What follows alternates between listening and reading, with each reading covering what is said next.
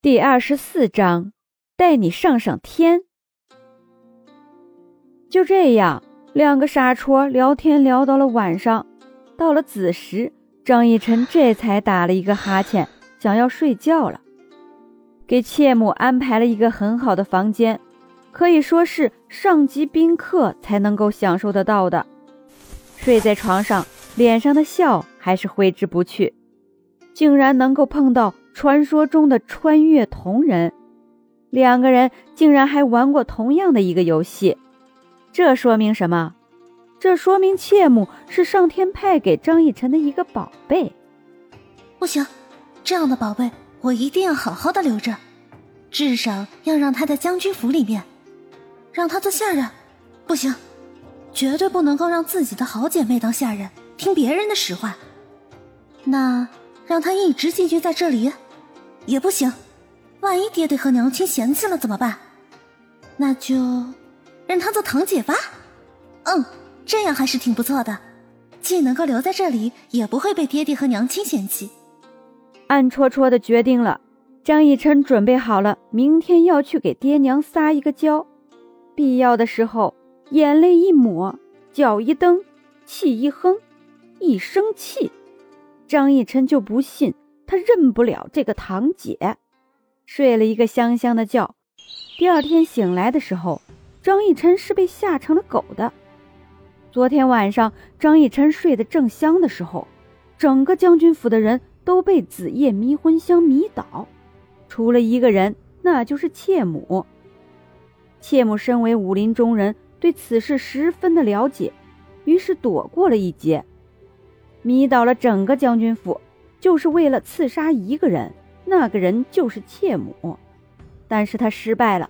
不仅如此，还被妾母擒住，因为是昨天晚上的事情，而且当时所有的人吸了紫夜迷魂香，睡得迷糊，所以这件事情便从今天早上才处理。听方烈说，那人被打得很惨，主要是十多个家丁围着他一个人，狠狠地揍了一顿。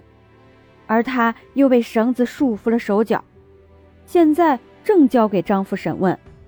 张逸晨不知道为什么，心里有一种莫名的感觉，那就是这次如果不去看看那个人，张逸晨一定会后悔。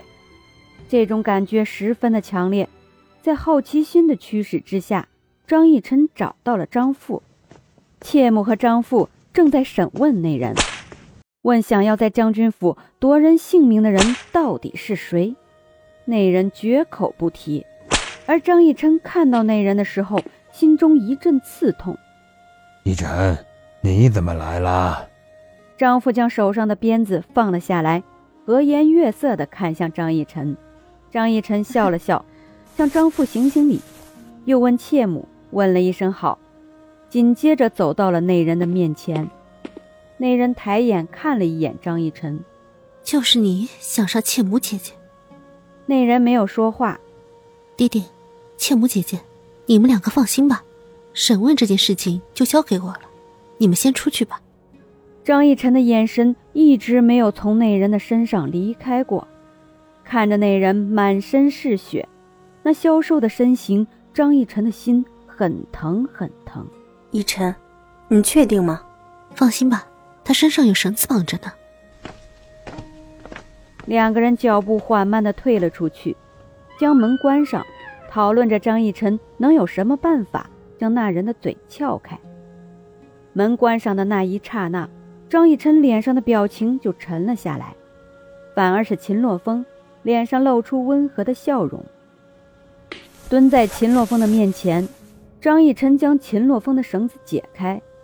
手上已经沾满了鲜血，这种味道很不好，因为张逸晨都嗅不到秦洛风身上的清香了。怎么这么担心我？秦洛风宠溺的眼神看着张逸晨，张逸晨眼睛微红，似乎是要哭出来了。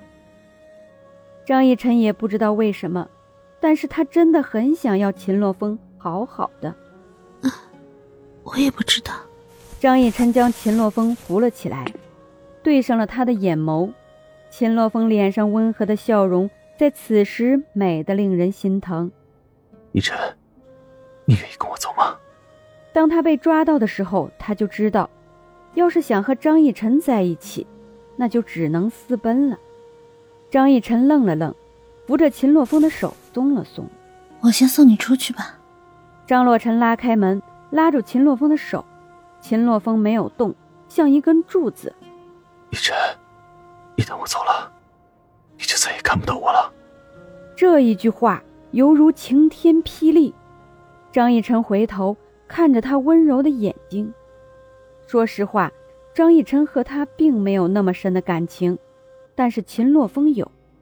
凭借着那一个吻，张逸晨就必须要嫁给秦洛风，就算是没有人看见。张逸晨久久没有说话，只是神情凝重的看着他的眼睛，似乎要将他看穿一般。不说话。秦洛风露出一个痞痞的笑容，一把抱住了张逸晨，冲出了门。从张逸晨亲到秦洛风的那一刻开始，秦洛风就中了张逸晨的毒。在秦洛风的怀抱当中，张逸晨没有任何想要挣脱的意思，他的注意力只在秦洛风那里。他的眉目，他的眼神，每一个微笑都能够牵动张逸晨心中的一点。他就这样靠在秦洛风的怀中，随着秦洛风的动作飞到了墙上，只待纵身一跃，离开这将军府。小贼竟然想跑！话音刚落，只见秦洛风神情一变，原本想要往前倾的身子，却因为他的转身而变成往后倒。秦洛风的身体像一只黑色的蝴蝶，姗姗落下，像是一朵没有生命的花瓣掉在地上。甚至都没有人会怜惜它。砰的一声，柔弱的秦洛风落在了地上，而秦洛风身上的张逸晨毫发无损。张逸晨慌了，马上起身，看着秦洛风那虚弱的样子，他真的好害怕秦洛风会就此离开他。就算他们两个没有什么情深意重，没有什么山盟海誓，但是从见到的第一眼开始。两个人就已经沉浸在对方的温柔当中了。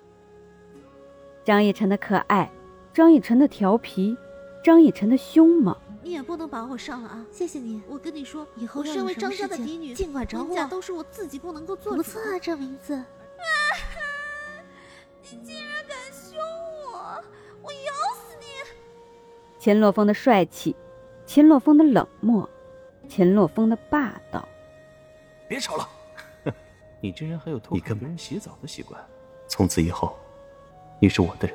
他们两个绝对是最般配的一对儿，没有人会比他们两个更合适。秦洛风，不准你有事！张逸琛将秦洛风的左手搭在了自己的肩膀上面，将秦洛风抬了起来。跟我回府，我会让你好好的。张逸琛不知道为什么有点看不清脚下的路了，只觉得眼前很模糊，鼻子很酸，眼睛里似乎有什么东西要流出来了一般。在门口，张逸琛与张父碰到了一起。张逸琛泪眼婆娑地看着张父，想要说什么，然而张父只说了一声“带他进去”，便上了马车出去了。张逸晨叹了一口气，心里不由得放心了不少，将秦洛风带了进去，安排了一间还算可以的房间给他。张逸晨便从房间里找出来自己上次受伤时没有用完的药。这是什么？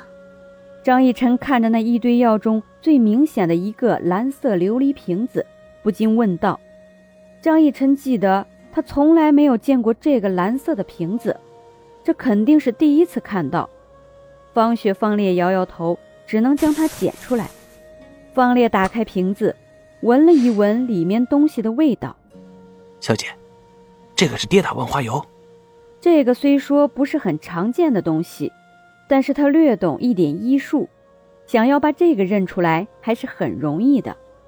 张逸晨一愣，将跌打万花油拿在手里，仔细端详了一番。嘴角忽然露出一丝笑容，将这些上好的药品亲自送到了秦洛风的房间里面。